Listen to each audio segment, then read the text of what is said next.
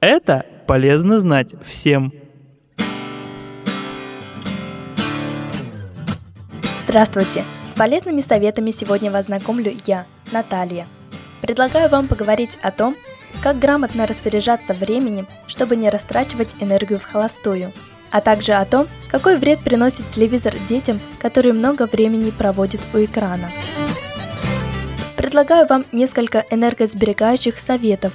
Во-первых, учитесь планировать каждый конкретный день и не думайте о делах, которые предстоят через неделю. Во-вторых, не хватайтесь за 10 дел сразу. Лучше спокойно посидеть и 5 минут подумать, что важнее, а что можно отложить, чем носиться с кашей в голове и ничего не успевать. В-третьих, вы никак не можете приняться за дело, которое кажется вам очень важным. Откладывайте его со дня на день. Подумайте, а так ли важно это дело, если у вас есть возможность его откладывать?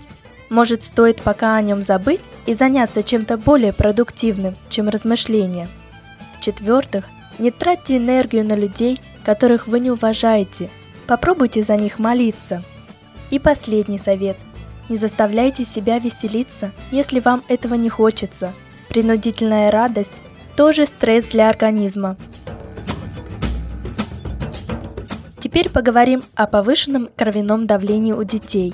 Согласно результатам нового исследования, дети, которые много времени проводят перед телевизором, чаще других страдают от ожирения и гипертонии – Группа исследователей провела анализ состояния здоровья 546 детей и подростков в возрасте от 4 до 17 лет, страдающих от ожирения.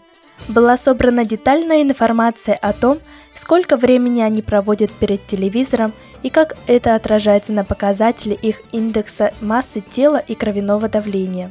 Исследователи обнаружили, что как ожирение, так и сидение перед телевизором приводит к гипертонии у детей – по словам специалистов, если ребенок проводит перед телевизором больше двух часов в день, то вероятность развития у него гипертонии повышается в два с половиной раза.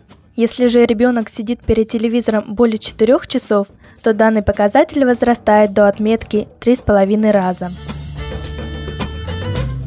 И коротко обо всем, что было сказано выше. Для того, чтобы грамотно распоряжаться временем в течение дня, научитесь правильно планировать дела – Остановитесь и подумайте, что важно сделать сегодня, а что можно отложить на другой раз. А также старайтесь больше времени проводить со своими детьми, чтобы в будущем они не страдали от ожирения и гипертонии, проводя детство у экрана телевизора. И не забывайте, если вы желаете защитить себя от многочисленных стрессов и всегда быть радостным, начните свой день с чтения Библии и молитвы полезными советами вас познакомила Наталья Шупарская. Будьте здоровы!